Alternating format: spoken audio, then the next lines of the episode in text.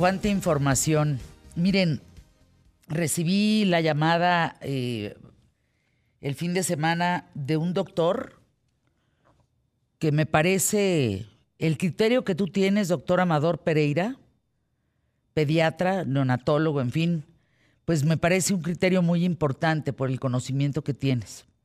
He seguido tu trayectoria muchos años y cuando tú levantas el teléfono y me dices, estoy muy preocupado, vengo llegando de Acapulco y lo que vi es terrible, yo te dije hace unos días, subí un tuit que decía, no puedo entender por qué no han, el gobierno, el régimen de Andrés Manuel López Obrador, por qué no han declarado emergencia sanitaria en Acapulco. Ya lo dijo ahorita Lalo Palazuelos, Acapulco huele a muerto. El señor que lo escupió el mar, que salió con Ciro Gómez Leiva, dice que por lo menos hay 200 compañeros muertos que no han podido encontrar en las embarcaciones hundidas. Y cuando tú corroboras esto que, que yo olí estando ahí, que yo olí que los que hemos estado en Acapulco sabemos del agua estancada y demás, cuando lo corroboras tú, dije, ah, canijo, ahora sí estamos en serios problemas. Cuéntanos, Amador Pereira, doctor, ¿qué viste?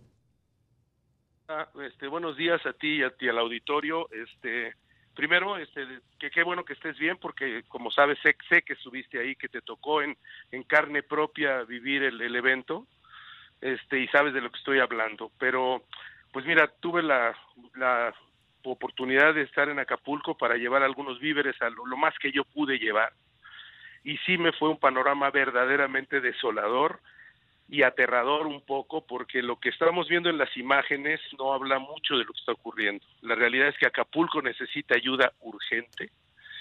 Este, te puedo decir que hay, hay puntos muy importantes antes de que de verdad haya una emergencia sanitaria no hay asistencia médica, no hay asistencia por ningún lado. Efectivamente debe de haber mucho más muertos de los que se están reportando.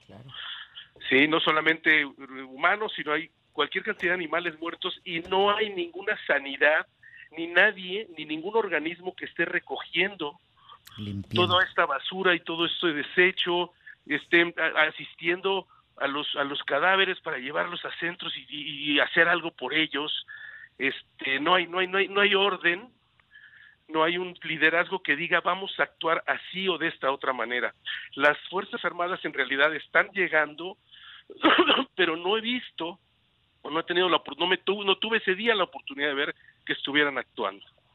Este me preocupa mucho sí que nadie está recogiendo la basura. Hay cerros de escombro y sobre sobre el escombro se están acumulando cerros de basura Y nadie está haciendo nada por Acapulco ni por la gente. Va a haber efectivamente, seguramente una emergencia sanitaria si no lo asistimos inmediatamente. El Seguro Social está dañado, los centros de salud están dañados, este creo que debería de haber algún tipo de no sé apoyo de la Secretaría de Salud para poner probablemente en diferentes zonas de las áreas populares de Acapulco carpas con médicos, con medicamentos, con antidiarreicos, etcétera, etcétera, porque las cosas no se van a poner bien si no se asiste de inmediato, Fernando. Esto es una emergencia sanitaria. Tendría que nombrarse como tal. Tendría que, declararse. seguramente, sí. ¿Por qué? Porque, miren, ¿qué vamos a hacer con lo siguiente? Y lo voy a decir muy claramente, ¿eh? para no andarnos con rodeos. Si el gobierno no toma medidas como emergencia sanitaria y atiende inmediatamente a la población en Acapulco, se van a empezar a morir más por las enfermedades que les van a dar. Es correcto, Fernanda. Y, mira, no estoy viendo que las cosas tengan una luz al final del túnel. Sí hay mucha gente ayudando. Este, efectivamente me da mucho gusto y, y le, mando un saludo y un agradecimiento a, Eduardo Palazuelos que están de veras chambeando para tratar de, proporcionarle víveres a la gente, ayudarle con los alimentos, pero se necesita una autoridad que mejore el sistema de salud, que mejore la asistencia a toda la gente que lo necesita, sí, y que por que empiecen a limpiar de, la basura que se está generando, porque eso va a generar más problemas en, breve. Dime, dime algo, miren, esto es un dato que no me lo estoy sacando de la manga. Lo dice eh, por parte Jorge Méndez Galván, médico y maestro de salud pública. Eh, los mosquitos son los animales que más personas matan por las enfermedades que transmiten. Estás hablando de 750 mil decesos al año. Es correcto. Lo dice la investigadora Rosa María del Ángel en la mesa, los virus transmitidos por mosquitos. No estamos entendiendo que el agua está estancada, hay lodo, hay basura. ¿Qué más? Va a aumentar el dengue. Claro. Dengue y, y ahí te encargo las diarreas y te encargo el chikungunya, y te encargo el zika, y te encargo todos los mosquitos que se reproducen justamente por tener esos caldos de cultivo. Así es, Fernanda. Mira, yo creo, Fernanda, perdón que interrumpa, pero sí creo que es, es urgente, es urgente asistencia o trascabos para, para tratar de recoger la basura, tratar de limpiar lo que va a generar que la emergencia sanitaria empeore, ¿sí? yo creo que es muy importante tratar de remover todo eso que hay ahí que nadie está haciendo por ello, más lo que se está acumulando. Si, si queremos tratar de ayudarle a Acapulco de verdad a que salga lo antes posible y que no esto se haga, se, haya, se, se, ponga peor, es básico que se, que se asista de inmediato. Como este, doctor, como, como, como pediatra, estás hablando eh, que más de 300 mil niñas, niños y adolescentes están en riesgo tras el paso de Otis. ¿A qué se pueden enfrentar por la suciedad, la basura, el agua estancada, los desechos, las heces, porque hay popó por, todo Acapulco? Es correcto. Pues mira, Fernanda, eh, van a empezar las gastroenteritis, van a empezar las gastroenteritis en los niños como, como cosa prácticamente inmediata, las diarreas se van a empezar a deshidratar los niños y no hay manera de darles asistencia en la, red hospitalaria. Este, yo creo que es básico eso porque después van a venir también manifestaciones cutáneas, infecciones de la piel y esto va, va, va, va a ir en aumento. Pero esto no tarda en empezar brotes diarreicos importantes en el puerto. Ayer hablé con Beatriz Paredes Amador Pereira, a quien le mando un saludo con mucho cariño. Qué mujer más preparada. Ella fue embajadora en Cuba y sabe de huracanes y sabe mucho de Guerrero.